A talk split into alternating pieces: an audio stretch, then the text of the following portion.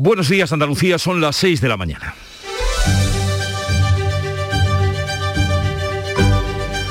Despierta tu mente, descubre la realidad.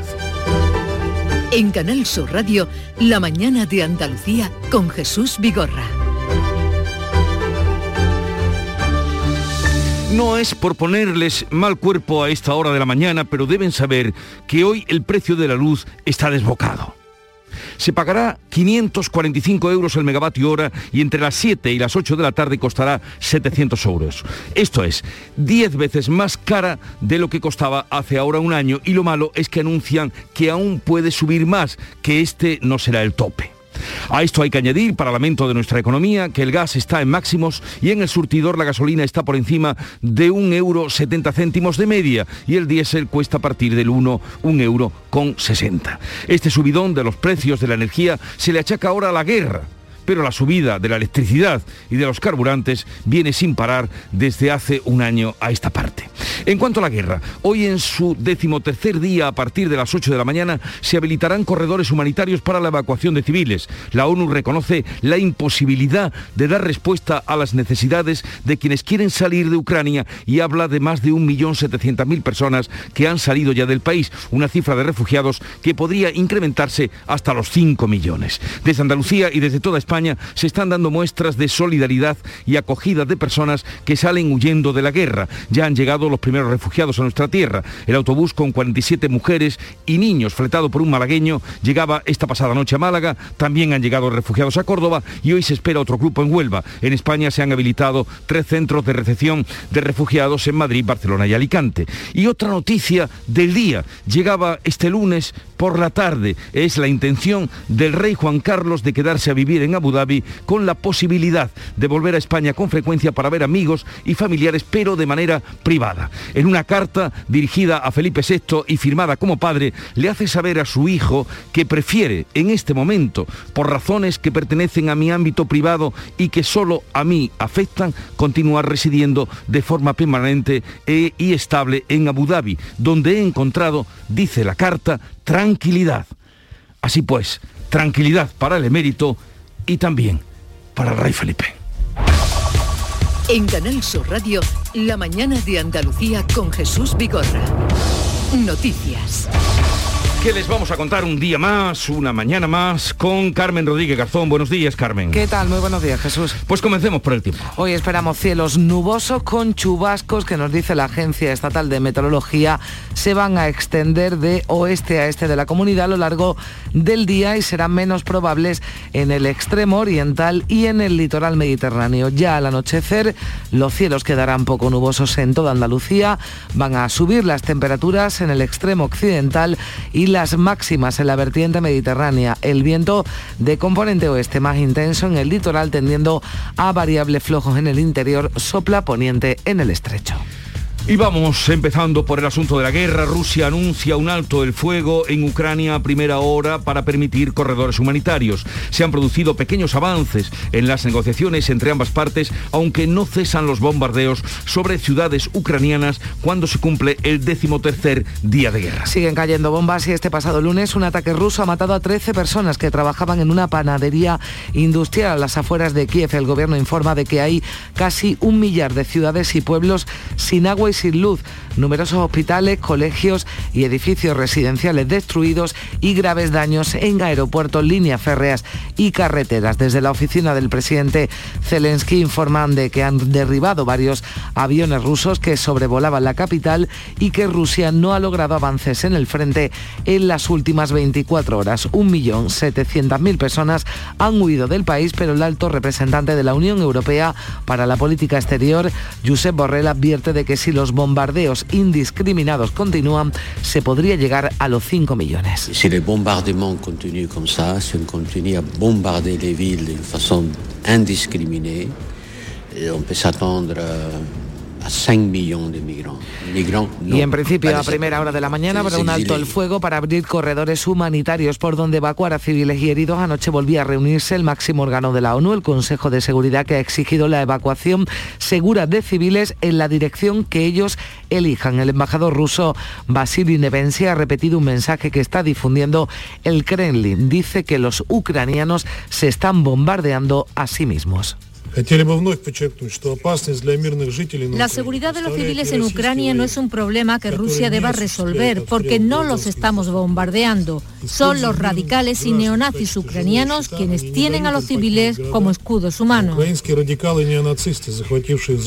El presidente Pedro Sánchez visitará este martes a las tropas españolas desplegadas en Letonia en la misión de la OTAN. Estará acompañado por el secretario general de la Alianza Atlántica, Jens Stoltenberg. El gobierno niega diferencias entre los, entre los socios de gobierno por la guerra de Ucrania. Habla de matices, pese a que la ministra Ione Larra llamó partido de la guerra al PSOE, algo que negaba este lunes la portavoz de los morados Isa Serra. La primera pregunta es si hemos llamado al Partido Socialista partido de guerra y la respuesta es no.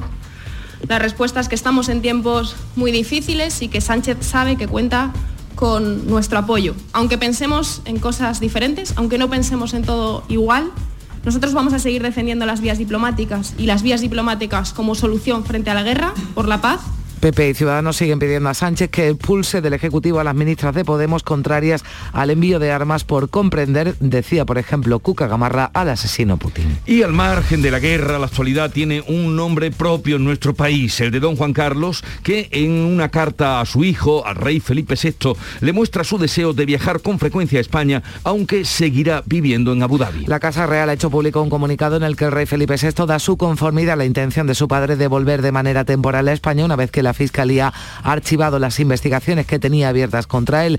Don Juan Carlos le ha comunicado por carta a su hijo que el regreso no será inmediato y que va a continuar viviendo de manera permanente en Abu Dhabi. También le dice a don Felipe que lamenta sinceramente aspectos de su vida pasada, aunque también siente un legítimo orgullo por su contribución a la convivencia democrática y a las libertades en España. El gobierno tenía conocimiento de la carta y de momento se limita a respetar la decisión del emérito. Podemos ha denunciado la impunidad total del rey Juan Carlos y ha afirmado que la monarquía es una institución diseñada para poder delinquir. Coincidiendo con el 8M, 8 de marzo, el día en el que estamos, el gobierno andaluz aprobará hoy el primer plan estratégico integral de mujeres y hombres para todas las consejerías, las entidades locales y las universidades públicas, así como el blindaje del presupuesto del Instituto de la Mujer. Así lo avanzaba este lunes el presidente de la Junta en la entrega de los premios Meridiana en Huelva, donde además se va a celebrar hoy el Consejo de Gobierno. Juanma Moreno ha reconocido que queda mucho por hacer en el camino de la igualdad, pero se ha mostrado convencido de que en los próximos años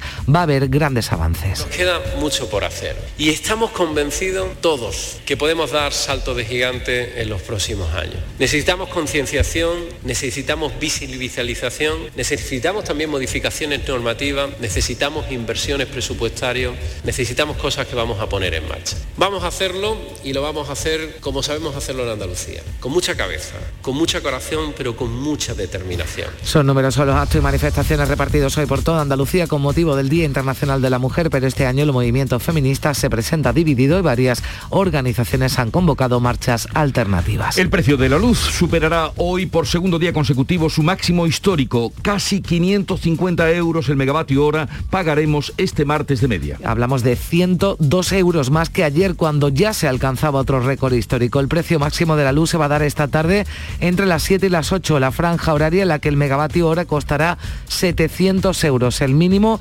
425 se ha registrado entre las 3 y las 4 de la mañana. Si la situación no cambia, vamos a pagar una factura de la luz hasta cuatro veces más cara que la de hace un año y a eso añadimos la subida también espectacular de la gasolina. Pues lo noto muchísimo y me parece surrealista. Yo antes llenaba el depósito con 20 euros y hoy lo llena con 30. Y en deportes, Betis y Sevilla preparan ya sus encuentros de Europa League de esta semana. Buenas noticias para Pellegrini de cara al partido de mañana ante el Eintracht de Frankfurt porque recupera el Betis a Bellerín y a Miranda. En el Sevilla, Acuña, que se tuvo que retirar en Vitoria en los últimos minutos, podría estar disponible también el jueves para el partido que disputará el Sevilla frente al West Ham correspondiente a los octavos de final de la Europa League. En el Granada, Rubén Torrecilla ya dirigía este lunes su primer entrenamiento. El preparador entrenador del filial, asume las riendas del equipo con carácter de interinidad y se sentará en el banquillo este sábado en Los Cármenes en ese trascendental encuentro frente al Elche tras la destitución de Robert Moreno. Y este es el panorama de la actualidad para hoy, pero como lo reflejan los periódicos, nos da cuenta Beatriz Galeano. Buenos días. Buenos días. Sin duda la guerra de Ucrania sigue ocupando prácticamente la totalidad de las eh, portadas de este 8 de marzo, que también tiene por tanto el 8M en esas primeras páginas de los periódicos y también la decisión de don Juan Carlos, que anunció que prefiere continuar residiendo, como habéis contado, en Abu Dhabi. En el caso de la portada del mundo, foto, como decimos, para la guerra, en esta ocasión es el entierro de un soldado ucraniano con el titular sobre las consecuencias económicas del conflicto. Estados Unidos negocia con Maduro alternativas al petróleo mm, ruso. En el país, eh, en la foto de portada, muerte y destrucción a las puertas de Kiev, es un ciclista muerto en un puente que ha sido bombardeado. Temor a la economía de guerra, dice en su titular. El otro asunto, como decíamos, el de don Juan Carlos, en el caso del país, con el titular Juan Carlos I se queda a vivir en Abu Dhabi, pero visitará España con frecuencia. Portada completa de ABC hoy para el rey Juan Carlos, el rey emérito, prefiero continuar residiendo en Abu Dhabi. También el 8M en las portadas prácticamente de toda la prensa, incluida la prensa regional. El Día de Córdoba, el doble estigma de ser mujer y además extranjera. Córdoba se moviliza hoy con numerosos actos por el 8M o en Huelva Información, premios en Huelva a la lucha por la igualdad en Andalucía. Los premios Meridiana que se entregaron en la tarde de ayer como en, en Huelva. En Ideal de Jaén también el 8M, el feminismo vuelve a tomar las calles en la jornada del 8M, concentraciones, muestras, conciertos, campañas y dos manifestaciones son los actos en la capital jiennense. Y este otro asunto que destaco ahora en Diario de Cádiz, desconvocada por fin la huelga de basura en el puerto tras 11 eh, días. Pues eh, vamos a conocer ahora cómo amaneció la mañana en la mañana de Andalucía, pero antes con Olga Moya, la agenda informativa del día. Olga, buenos días. Hola, ¿qué tal? Buenos días. Hoy la Fiscalía de Sevilla va a pedir penas de entre 9 y 12 años de cárcel para un grupo de seis jóvenes.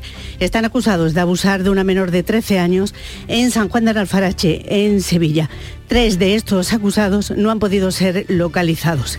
La CGT convoca hoy una jornada de huelga general en Renfe. El Ministerio de Transportes ha declarado servicios mínimos del 75% en horas punta. Pues estas son algunas de las eh, noticias a las que estaremos atentos en la agenda de hoy. La mañana comenzó con los primeros de Andalucía. Querida Charo, eh, buenos días y genial esta mañana el friso que has trazado, galería de mujeres de todo tipo. Lo hemos pasado tan bien, de verdad. Hemos tenido a 11 mujeres en directo.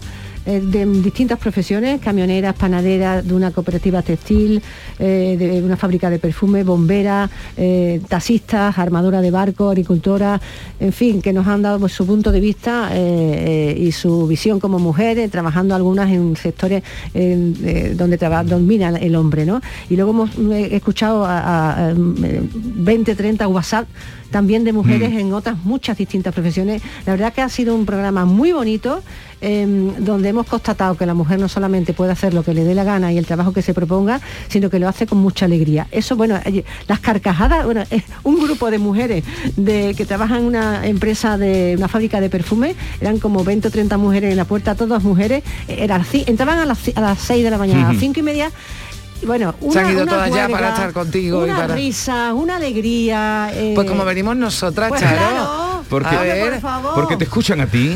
Bueno, escuchan a no, porque ellas son así. Porque, porque, en fin, da gusto, la verdad. Ha sido precioso. Encarando el día ha sido esa galería que has hecho y ese recorrido de mujeres, que va a ser también una constante en el programa de hoy, por supuesto. Un programa al que le ponemos la música de Canal Fiesta Radio con Lemot.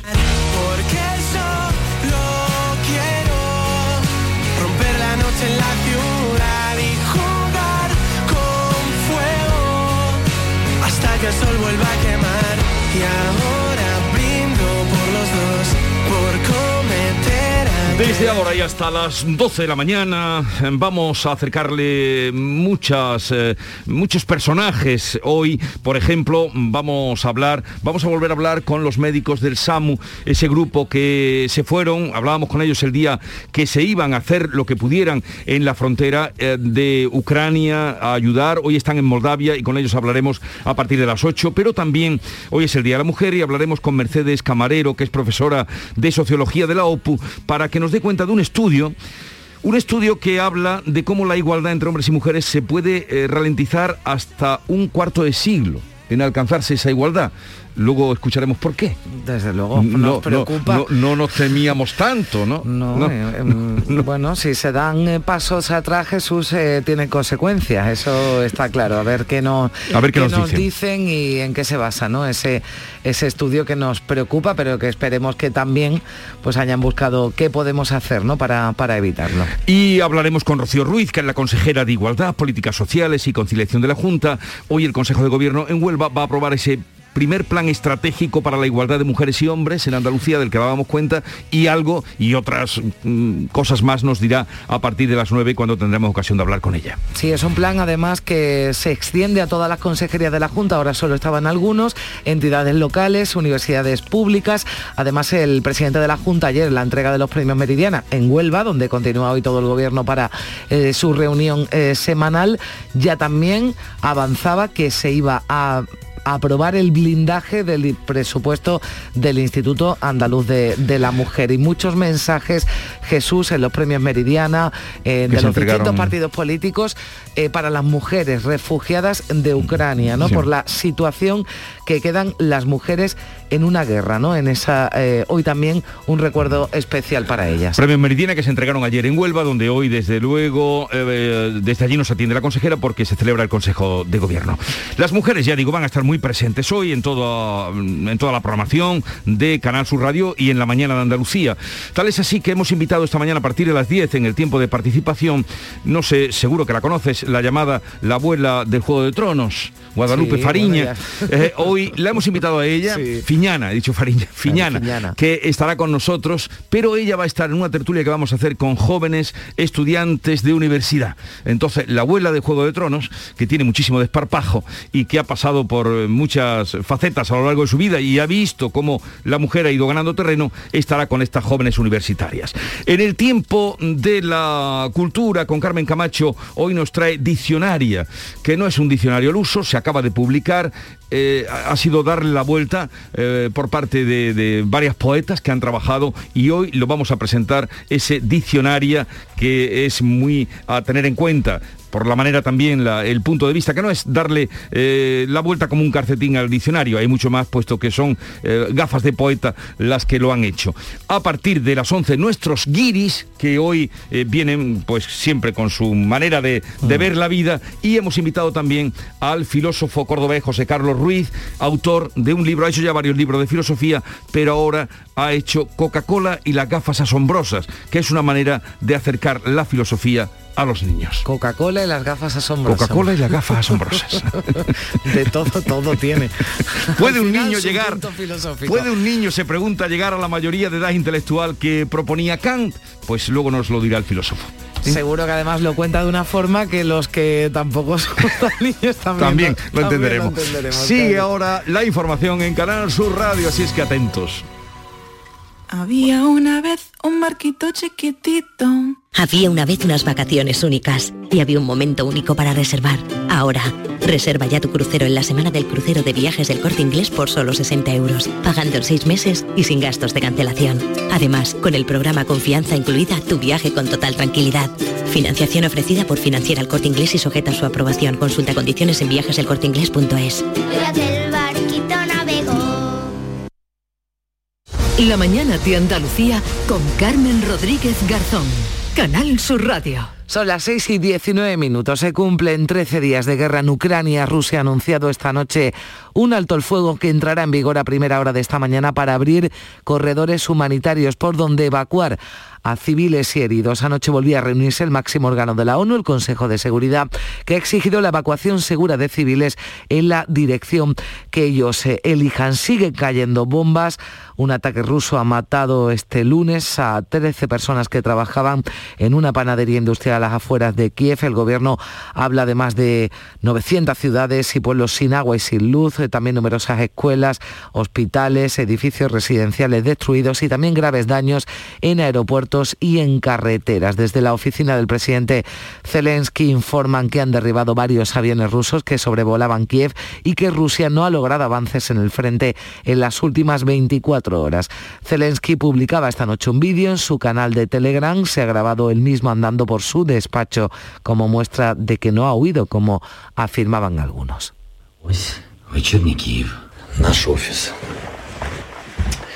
Estoy en Kiev, en mi oficina, con mi equipo. No me escondo y no le tengo miedo a nadie. Haré todo lo que sea necesario para ganar esta guerra. Seguiremos luchando por la libertad. Habrá una cuarta ronda de negociaciones entre Rusia y Ucrania. La tercera celebrada este lunes ha acabado con pequeños avances, sobre todo referidos a la logística de los corredores humanitarios, pero poco más. Ucrania no contempla la propuesta de abrir pasillos que desemboquen en territorio ruso bielorruso. Tampoco renunciará a entrar en la OTAN ni a sus armas, ni reconoce la independencia de las provincias de Donetsk y Lugansk y no acepta sustituir al presidente Zelensky. Todas estas y otras más son exigencias de Putin para parar la guerra. La tercera ronda no ha respondido a nuestras expectativas. Las conversaciones continuarán. Esperaremos mejores resultados. Eso es lo que decía el jefe negociador de Ucrania expresando su decepción. La Unión Europea y también Estados Unidos han pedido a China que presione a Rusia para que cese la guerra en Ucrania y en particular para que Putin ponga fin a los bombardeos brutales contra la población civil. China, China se muestra dispuesta a mediar el conflicto, pero aún ni ha llamado guerra lo que está ocurriendo en Ucrania y habla de amistad sólida como una roca a la que existe entre Pekín y Moscú. Además, los países de la Unión Europea han acordado este lunes pedir a la Comisión que un dictamen sobre la entrada de Ucrania, Georgia y Moldavia en el bloque europeo tras las solicitudes enviadas la pasada semana. Los 27 han dado el primer paso al lanzar un procedimiento por escrito para encargar a Bruselas una opinión técnica sobre ese ingreso, un asunto que va a ser discutido al más alto nivel por parte de los líderes de la Unión Europea en la cumbre informal en Versalles el próximo, los próximos jueves y viernes. La presidenta de la Comisión Europea, Ursula von der Leyen, que anunciado que se trabaja en Bruselas en un nuevo paquete de sanciones contra Rusia en respuesta a la temeridad de los ataques dirigidos por el Kremlin contra la población civil que trata de huir de Ucrania.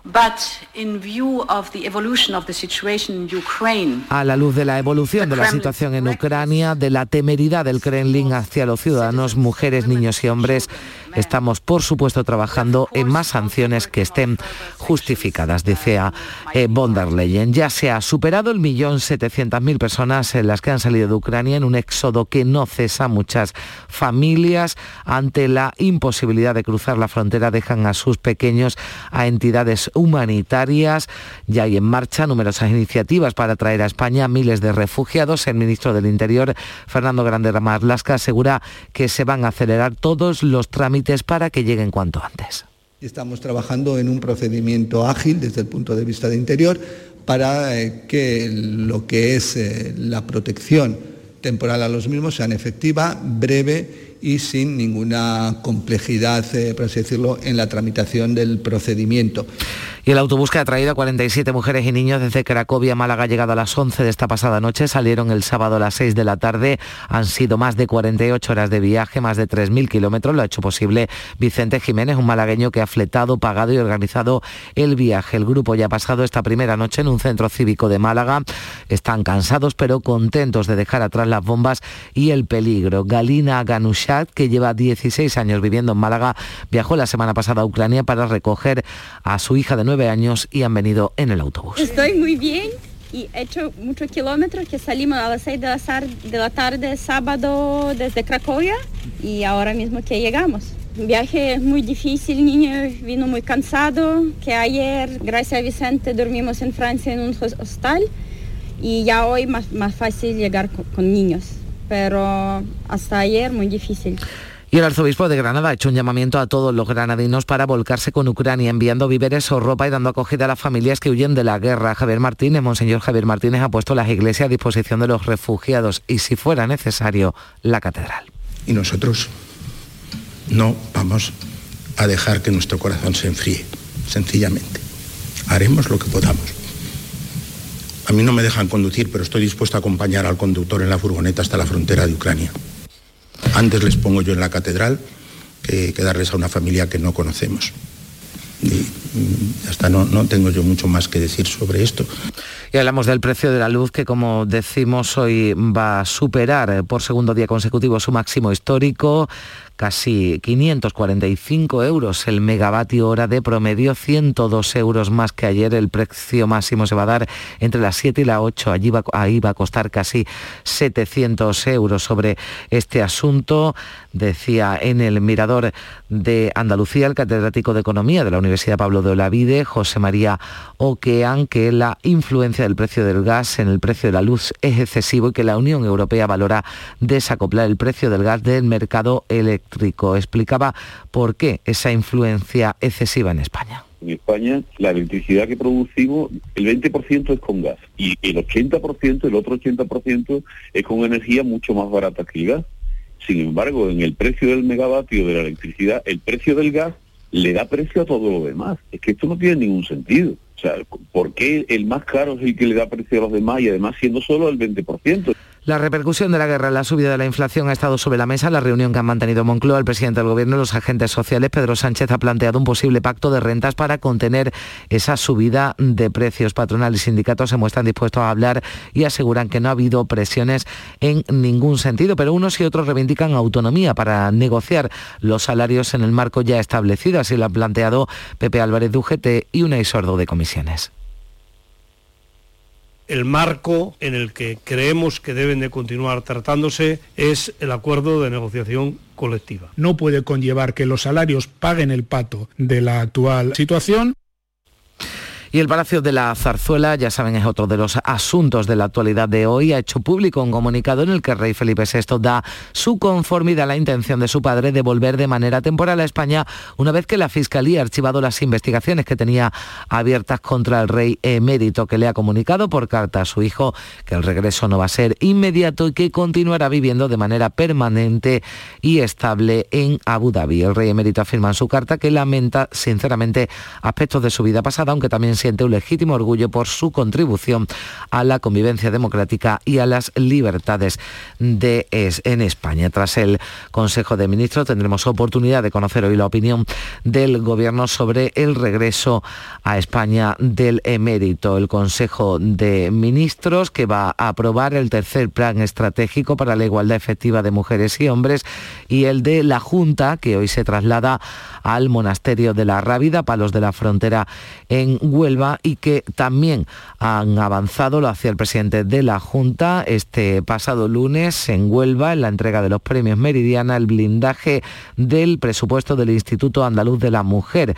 El IAN reconoce con los premios Meridiana al Instituto Andaluz de la Mujer, reconoce el trabajo de personas y entidades en pro de la igualdad entre hombres y mujeres, una igualdad para la que queda todavía mucho por hacer, decía el presidente. Yo pido que nos sigáis ayudando. Mañana tenemos Consejo de Gobierno de Andalucía en Huelva y vamos a seguir con nuestro compromiso, que no puede ser otro, que blindar, en este caso, los presupuestos del Instituto Andaluz de la Mujer, que tiene una cifra récord récord. Y también lo vamos a seguir haciendo con otras y muchas actuaciones para que ese 28F que celebramos sea también 28F en femenino.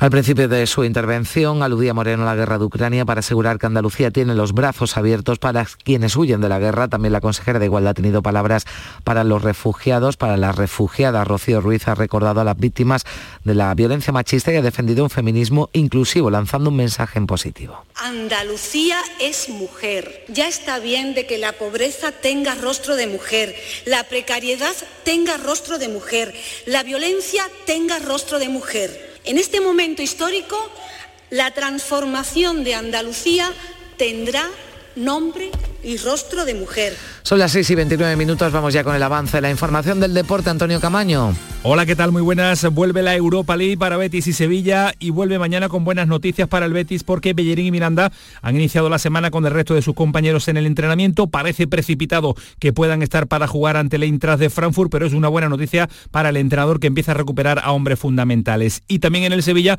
buenas noticias porque recupera el lateral Acuña que se retiró en Vitoria lesionado y podría estar frente al West Ham en los octavos de final de la Europa League. Ayer estuvo el presidente de Sevilla, Pepe Castro, comiendo con la plantilla. Este es el mensaje que le lanzó. Solo pido un último esfuerzo. Nos quedan únicamente 11 jornadas. Tenemos la ilusión de la UEFA Europa League, que ya sabéis, eso en esta casa es gloria bendita, es algo... Y este año además se juega en nuestra casa.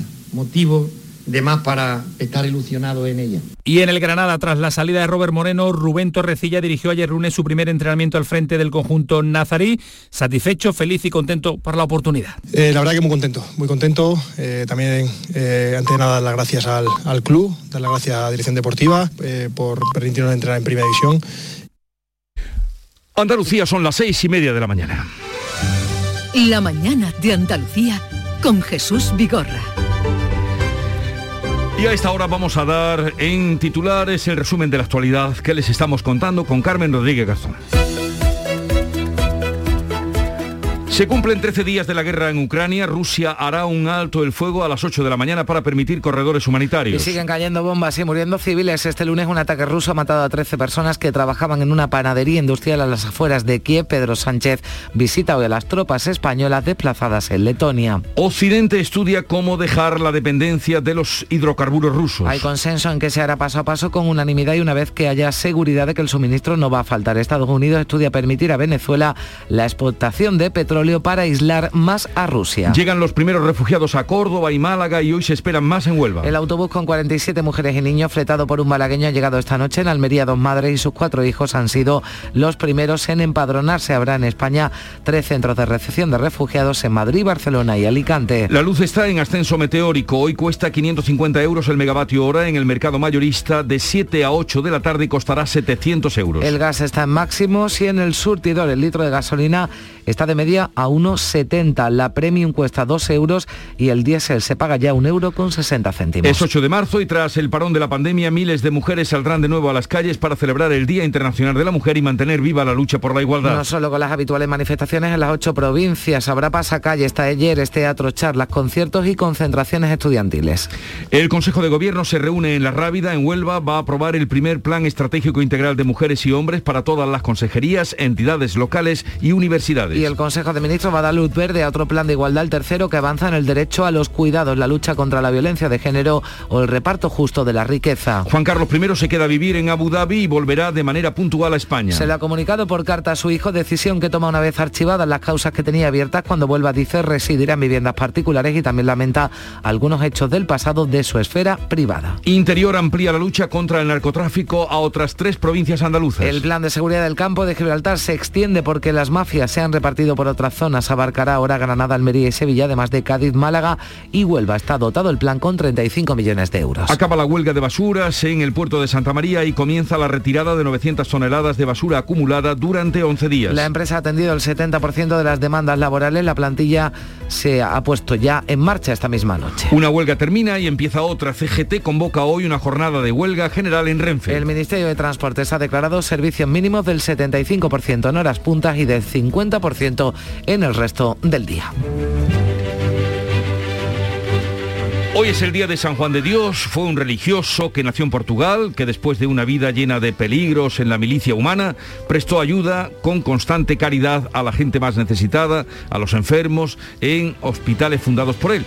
Y asoció a muchos compañeros con los cuales constituyó después la Orden de Hospitalarios de San Juan de Dios. O sea, tuvo capacidad de convencer a todo el que encontró para llevar adelante esta obra que todavía continúa. Todavía continúa. Hay bastantes hospitales, ¿no? Hospitales de, de San San Juan de Dios. Yo ahora mismo mm, dos en Sevilla, ¿no? Que yo conozca y seguro que hay muchos más. Y en, Córdoba también hay, mm. en, Granada también y en muchas ciudades. O sea, continúa su obra y además es muy reconocida y eh, mm. muy popular.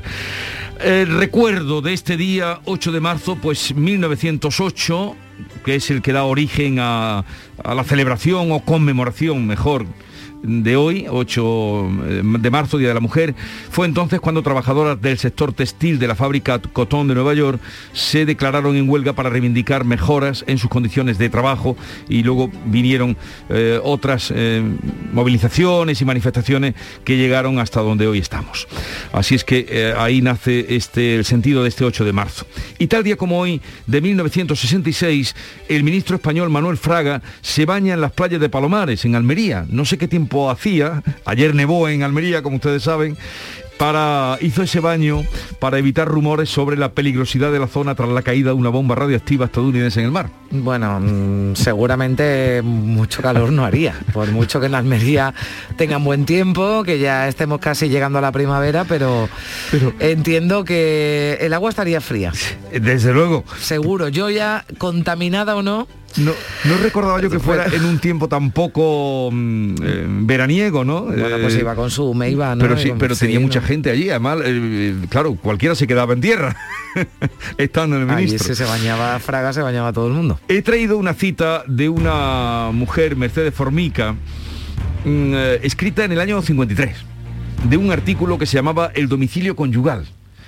Y dice así, la muerte de la desgraciada mujer la provocó la convivencia nuestro Código Civil, tan injusto con la mujer en la mayoría de las instituciones, no podía hacer una excepción con la esposa que se ve en el trance de pedir la separación.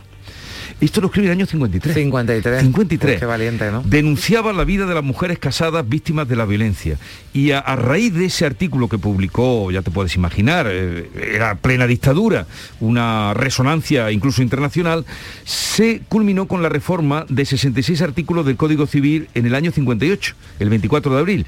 Digo esto porque Mercedes Formica, que es malagueña, está como muy aparcada, muy olvidada, pero fue una mujer bastante eh, mm, luchadora de parte de la mujer. Antonio Garrigue Walker, no, Antonio Garrigue, que sería precedente de los que hemos conocido después, le declaró su admiración y a la reforma que se ocasionó a raíz de, este artículo, le llamó la reformica. La reformica. La reformica, por ella. Pues eh, levantar la voz en esos momentos no, no, por eso? no era fácil, era todo un acto de, valentía, ¿no? El de, el de, esta mujer denunciar, aunque después vinieran reformas. Todavía hoy por hoy, fíjate, lo tenemos hoy, Consejo de Ministros, Consejo de Gobierno, se siguen aprobando planes de igualdad. Si se siguen aprobando planes de igualdad, Jesús, es, porque no hay igualdad. Pues esto, el, búsquenlo, quien quiera, el domicilio conyugal se publica en el año 53, dice esas cosas. La muerte de la desgraciada mujer la provocó la convivencia. Nuestro Código Civil, tan injusto con la mujer en la mayoría de las instituciones, no podía hacer una excepción con la esposa que se ve en el trance de pedir la separación. Y ella además fue la que despenalizó, bueno, ella pidió hasta que se llegó la despenalización del adulterio. Y eso lo pedía, no lo consiguió, pero lo pedía en pleno franquismo. Bueno. Dicho esto, vamos ahora a la segunda entrega de la revista de prensa con Beatriz Galeano. Bueno, pues tres asuntos, como te puedes imaginar, en portada de toda la prensa, la guerra de Ucrania, el 8M y también esas palabras, esa carta del rey emérito a su hijo, de que prefería continuar residiendo en Abu Dhabi. En el mundo, foto de portada para el entierro de un soldado ucraniano con el titular, con el titular principal sobre las consecuencias económicas económicas de la guerra, Estados Unidos negocia con Maduro alternativas al petróleo ruso. Es el titular, como decimos, de Mundo. En el caso del país, temor a la economía de guerra, también hace referencia a esas consecuencias económicas y en portada, muerte y destrucción a las puertas de Kiev. Ese, se ve en esa imagen el cuerpo de un ciclista que yace en el suelo en un puente completamente destruido, lleno de coches eh, abandonados por sus dueños al tener que huir de las bombas. En el caso de ABC, portada para Juan Carlos eh, I, prefiero continuar residiendo en Abu Dhabi, comunica en una carta dirigida a Felipe VI que volverá con frecuencia a España, pero que se va a alojar en residencias eh, privadas. Habla también de ese asunto el mundo. El emérito residirá en Abu Dhabi y visitará España con frecuencia. También en el país, Juan Carlos I se queda a vivir en Abu Dhabi, pero visitará España con frecuencia. Utilizan esa misma expresión. También el 8M, como decimos, en el caso del mundo, un sondeo del mundo de Sigma 2 para el mundo. El 58% ve mal o regular la labor a favor de las mujeres del gobierno. O en el caso del país, donde empieza la desigualdad y es una información sobre ejemplos de dónde empieza esa, empiezan a sufrir las mujeres la desigualdad. En el Día de Córdoba también el 8M en portada, el doble estigma de ser mujer y además extranjera. Son testimonios de mujeres que han tenido que emigrar. Córdoba se moviliza hoy con numerosos actos. En Huelva, información en portada, los premios Meridiana, premios en Huelva a la lucha por la igualdad en Andalucía. El presidente de la Junta reafirmó el compromiso de la Junta contra la violencia de género también en ese acto. Y en Ideal de Jaén, el feminismo vuelve a tomar las calles en la jornada del 8M. Habrá concentraciones, muestras, conciertos, campañas y dos manifestaciones y actos en la capital. Prácticamente en toda Andalucía ocurre lo mismo. Y en Diario de Cádiz, otro tema, desconvocada por fin la huelga de basura en el puerto tras 11 días.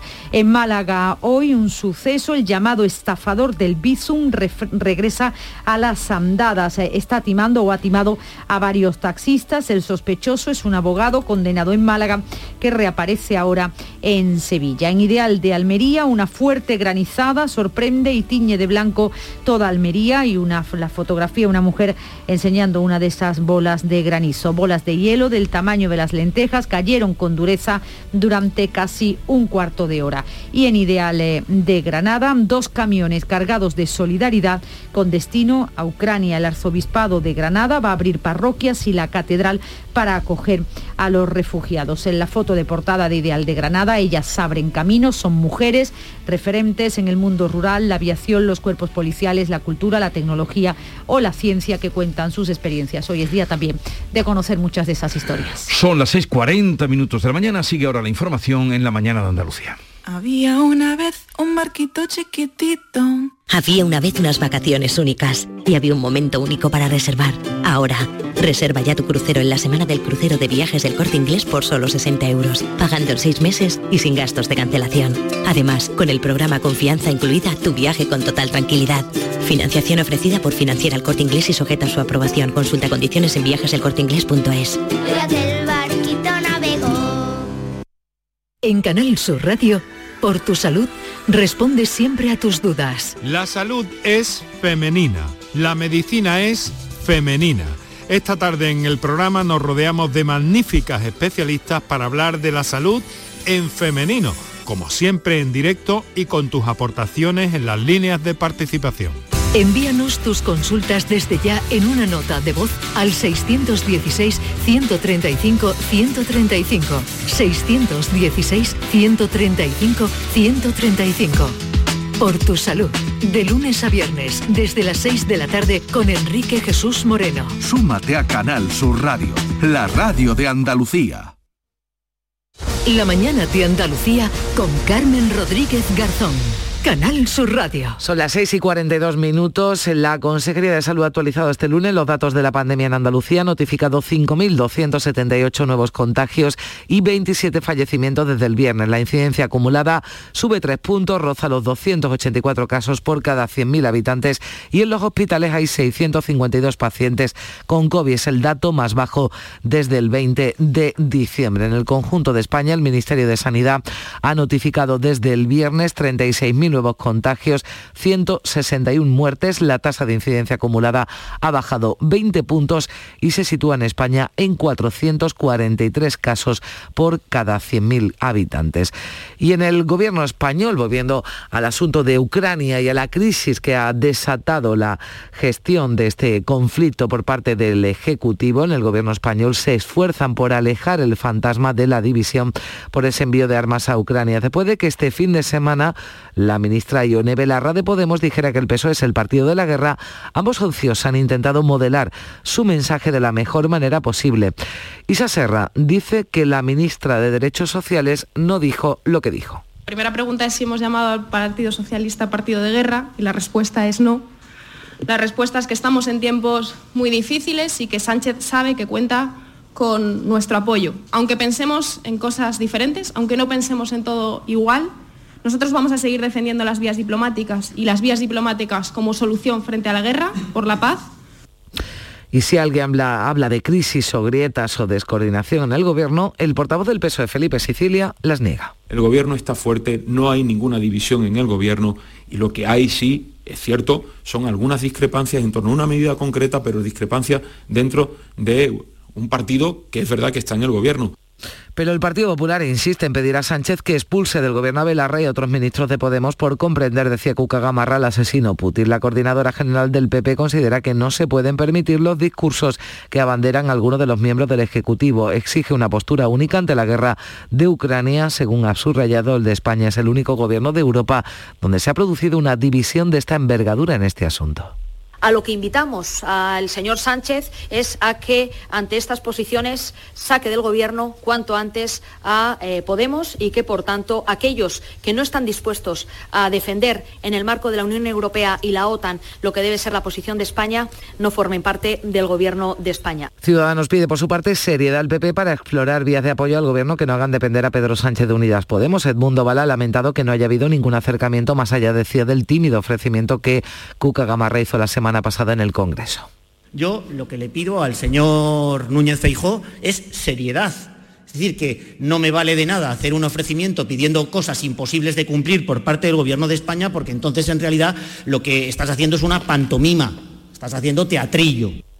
Pedro Sánchez modificaba este lunes su agenda. Finalmente presidía la pasada tarde en Madrid el acto institucional del 8M organizado por el Ministerio de Igualdad y allí coincidía por primera vez con Irene Montero y con Ione Belarra, con las ministras de Podemos, tras las discrepancias por ese envío de armas a Ucrania. Y Sánchez también aprovechaba para anunciar que se va a aprobar el plan estratégico para la igualdad entre hombres y mujeres. Tanto el presidente como la ministra de Igualdad han reivindicado las políticas para erradicar la violencia de género frente a los negacionistas y han puesto en valor las políticas públicas feministas. Solamente a través del feminismo construiremos las mejores democracias, que es precisamente lo que algunos no quieren que ocurra en nuestro continente, en Europa. Y la subida del coste de los materiales está llevando a las constructoras a renegociar los contratos con las diferentes administraciones. El conflicto entre Rusia y Ucrania no ha hecho más que agravar la situación. Solo en Jaén Capital hay dos obras públicas emblemáticas que están paralizadas, las del Conservatorio y el edificio de la próxima Facultad de Medicina, cuyo grado está previsto que comience el próximo curso. Pero la subida de la luz, del gasoil, el coste de los ladrillos ha llevado a esta situación a las constructoras, como explicaba Francisco Chamorro, que es el presidente de los constructores de Jaén. Que los proveedores, sobre todo de aluminio, que se está fabricando sobre todo en Ucrania, nos están comentando que va a tener otra subida de otro 30%. O sea, no solamente ya la subida del COVID que estamos repercutiendo en la construcción, sino que la guerra de Ucrania también va a volver otra vez a repercutir en otra subida de precios. Y sepan que CGT convoca hoy una jornada de huelga general en Renfe. En cuenta. El Ministerio de Transportes ha declarado servicios mínimos del 75% en hora punta, del 50% en el resto del día. La que ha quedado desconvocada es la huelga de recogida de basura en el puerto de Santa María, en Cádiz.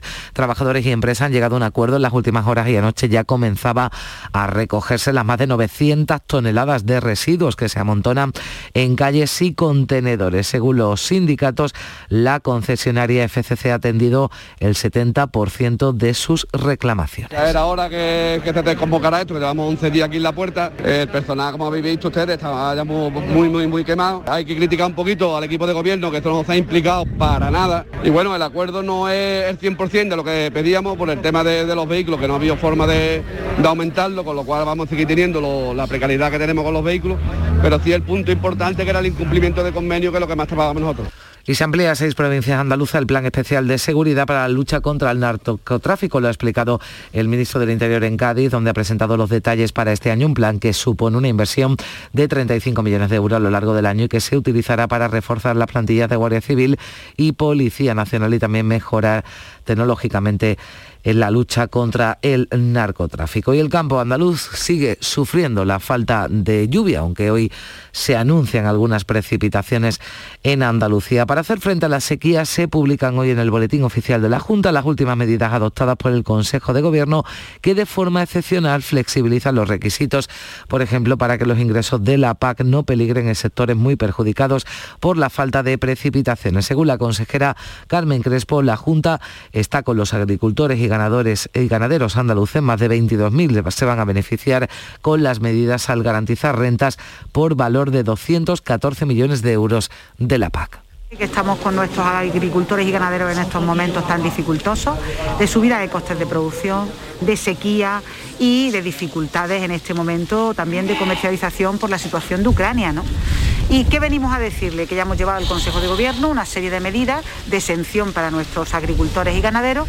Y Andalucía participa desde hoy hasta el jueves en la Feria Internacional de Turismo de Berlín, que esta edición se celebra de forma virtual. Se trata de uno de los encuentros más importantes del sector turístico a nivel mundial y la principal cita del emisor germano, segundo internacional para nuestra comunidad. En el puerto de Sevilla ha hecho escala este lunes el primer crucero de la temporada. Se trata del Hamburg, que lleva 214 cruceristas alemanes, en su mayoría y 149 tripulantes. Es el primero de los 40 que se esperan lleguen a Sevilla en la temporada que discurre de marzo a noviembre una visita más, más intensivo con las visitas de los palacios, las iglesias, y um, uh, más sobre la historia de Mauros. Esto es muy interesante para ellos porque en Alemania no saben mucho sobre um, este tiempo. Bueno, pues es lo que explicaba la guía que lleva a estos eh, cruceristas o que lleva a estos cruceristas a visitar la ciudad de Sevilla. Si llegamos a las 7 menos 10 eh, minutos de la mañana, se quedan en Canal Sur Radio y en RAI con la información local. En la mañana de Andalucía de Canal Sur Radio, las noticias de Sevilla. Con Pilar González. Hola, buenos días. Esta noche ha entrado en funcionamiento el desvío de tráfico en el Centenario, ahora en sentido Huelva, para las obras de ampliación del puente. Como ya sucedió cuando se hizo el desvío en sentido Cádiz, que sigue activo, ahora se habilitan los viales y puentes de la esclusa del puerto para conectar las dos vías de circunvalación con la S30 y la S40. Su uso es obligatorio para los vehículos de más de 70 toneladas, excepto autobuses y camiones del IPASAN. Por tanto, los camiones no pasan ahora por el puente del Centenario. Además, hay que decirles que huelga en Renfe el 75% de servicios mínimos en hora punta y el 50% en el resto del día. En media distancia va a circular el 66% de los trenes y en alta velocidad y larga distancia el 74%. Tenemos cielo nuboso hoy con chubascos, quedando poco nuboso durante la tarde. El viento sopla del oeste, tendiendo a variable flojo. La máxima prevista es de 17 grados en Morón, 19 en Écija y 20 en Lebrija y en Sevilla. A esta hora tenemos 9 grados en la capital. En Canal Sur Radio, las noticias de Sevilla. Juicio hoy en Sevilla seis jóvenes acusados de abusar de, una menor de 13 años en unos aparcamientos de San Juan de Aznalfarache y también en el piso de uno de ellos. La Fiscalía pide penas de entre 9 y 12 años de cárcel y según su escrito, algunos abusos fueron cometidos por varios acusados a la vez, aprovechándose de que la menor tenía la autoestima baja. Hay tres miembros de esta manada que están ilocalizados y no han podido ser citados para el juicio que se celebra hoy en la audiencia de Sevilla y el juez del caso Marta del Castillo ha autorizado a los peritos judiciales que examinen únicamente los datos, llamadas y posicionamiento de los dos teléfonos de Miguel Carcaño. Rechaza que estudien los datos de los demás implicados. El objetivo de esta investigación es encontrar el cuerpo de la joven 13 años después del crimen. Y hoy, como saben, se celebra el Día Internacional de la Mujer y hay convocadas numerosas movilizaciones. Por la mañana, la manifestación de comisiones y obreras y UGT sale de las setas en la capital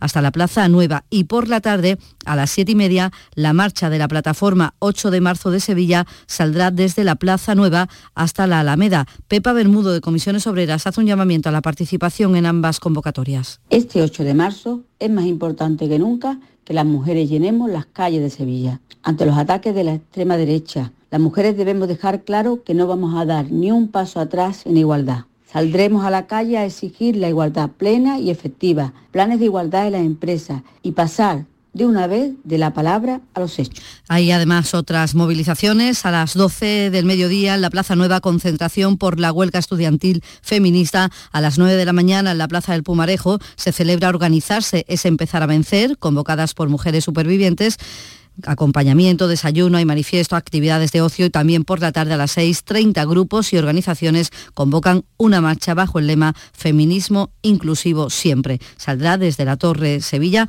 hasta el Palacio de San Telmo. 6 de la mañana y 53 minutos. Porque realizar una obra eficaz y eficiente en Sevilla es posible.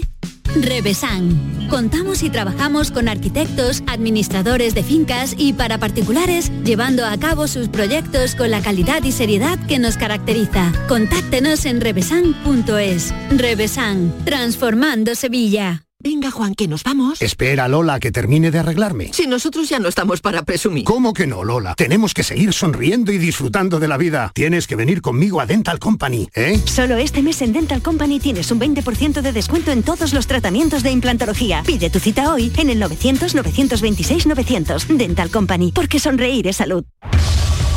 Las noticias de Sevilla. Canal Sur Radio. Hoy parten dos autobuses que la empresa sevillana Rosabús ha puesto a disposición de la ONG Infancia para recoger a familias ucranianas con niños en la frontera polaca y traerlos a Sevilla. Llevan material sanitario y estarán acompañados por dos médicos y dos enfermeros voluntarios. Para este martes también está previsto que llegue a la capital un autobús con 58 ucranianos. Un grupo de ellos se quedará aquí en Sevilla, donde tienen amigos y familiares, y los demás irán hasta Huelva, de donde ha partido la iniciativa. También hoy llega a Sevilla José Manuel Castillo, junto a su hija ucraniana de acogida, Oksana.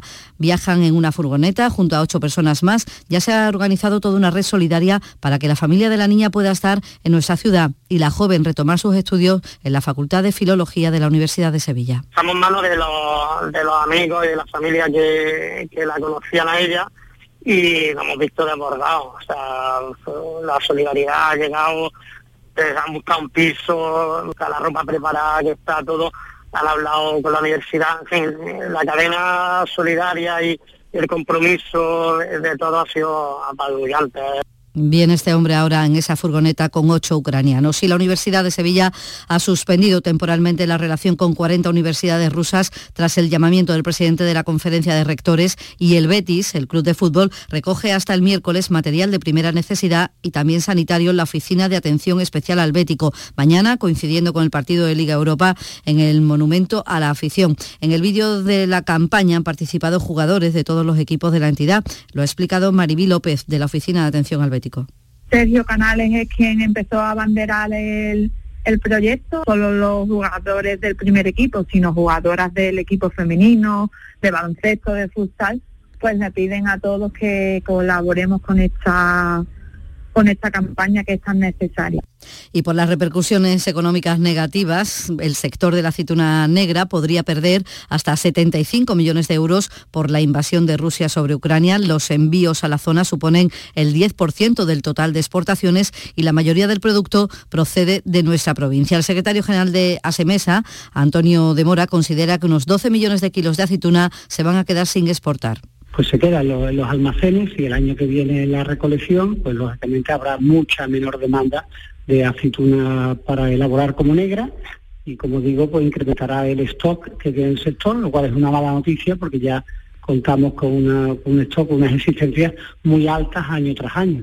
Es una mala noticia para todos. Y Ucrania también ha estado presente en el primer lunes de Cuaresma, en el que Sevilla ha recuperado tras dos años la tradición del Vía Crucis del Consejo de Hermandades. El Señor del Soberano Poder, en su prendimiento, el Señor de los Panaderos, lo ha presidido José Manuel de Alinde ha habido que esperar dos años para que este acto principal de la cuaresma se celebre con más o menos normalidad. El Via Crucis se rezó en la catedral hasta donde fue trasladada la talla de Castillo de las Trusis con anterioridad, sobre unas andas portadas por una veintena de personas, todas con mascarilla, al igual que el capataz, el paso es ornado con distintas flores moradas y el Señor iluminado por candelabros, vistiendo una túnica bordada. En su alocución eh, final, el arzobispo rezó por la paz, pidió por la paz en Ucrania. ahora está presente especialmente en nuestros hermanos de Ucrania, ya que están pasando un vía crucis tan doloroso que no les falte nuestra ayuda de nuevos cireneos. La vuelta a su capilla con algo de frío y olor a azar en las calles, cruzando las principales eh, calles del centro que le separaban desde la catedral hasta su capilla en la calle Orfila. Este año sí salimos. Cada noche, a las 10, Canal Sur Radio te acerca a la Semana Santa. El llamador. Este año también en Spotify. Hace sol y vas al parque. Te llevas una botella de agua de plástico. La reciclas en el contenedor amarillo. Y esa botella se transforma en la toalla de alguien que va a la playa. Se lleva una botella y la recicla. Y esa botella se transforma en la toalla de alguien que va a la playa. Se Cuando reciclas, formas parte de un mundo que no deja de girar. Recicla más. Mejor. Siempre. Lipasan y Ecoembes. Las noticias de Sevilla. Canal Sur Radio. El número de hospitalizados sigue bajando por coronavirus, son 116 y 20 están en UCI, son unos datos buenos, pero el número de fallecidos es alto, 15 personas han muerto en tres días y sumamos 796 contagios. La tasa baja a 195 casos por cada 100.000 habitantes. Y les contamos también que Masesa ha iniciado su campaña de sensibilización para reducir un 20% el gasto de agua en Sevilla y en todo el área metropolitana. Deportes, Antonio Camaño. Hola, ¿qué tal? Muy buenas. Semana europea y con buenas noticias en la enfermería para Betis y Sevilla porque Bellerín y Miranda han iniciado la semana con el resto de sus compañeros en el entrenamiento. Parece precipitado que puedan estar en el partido de la Europa League ante el Eintracht de Frankfurt, pero es buena noticia para Pellegrini que empieza a recuperar también a hombres importantes en este tramo fundamental de la temporada. Y en el Sevilla, lateral Acuña que se tuvo que retirar en Vitoria en los últimos minutos podría estar disponible el jueves frente al West Ham correspondiente a los octavos de la Europa League. A esta hora tenemos 8 grados en Pedrera, 8 también en Osuna, 10 grados en Araal y 9 grados en Sevilla.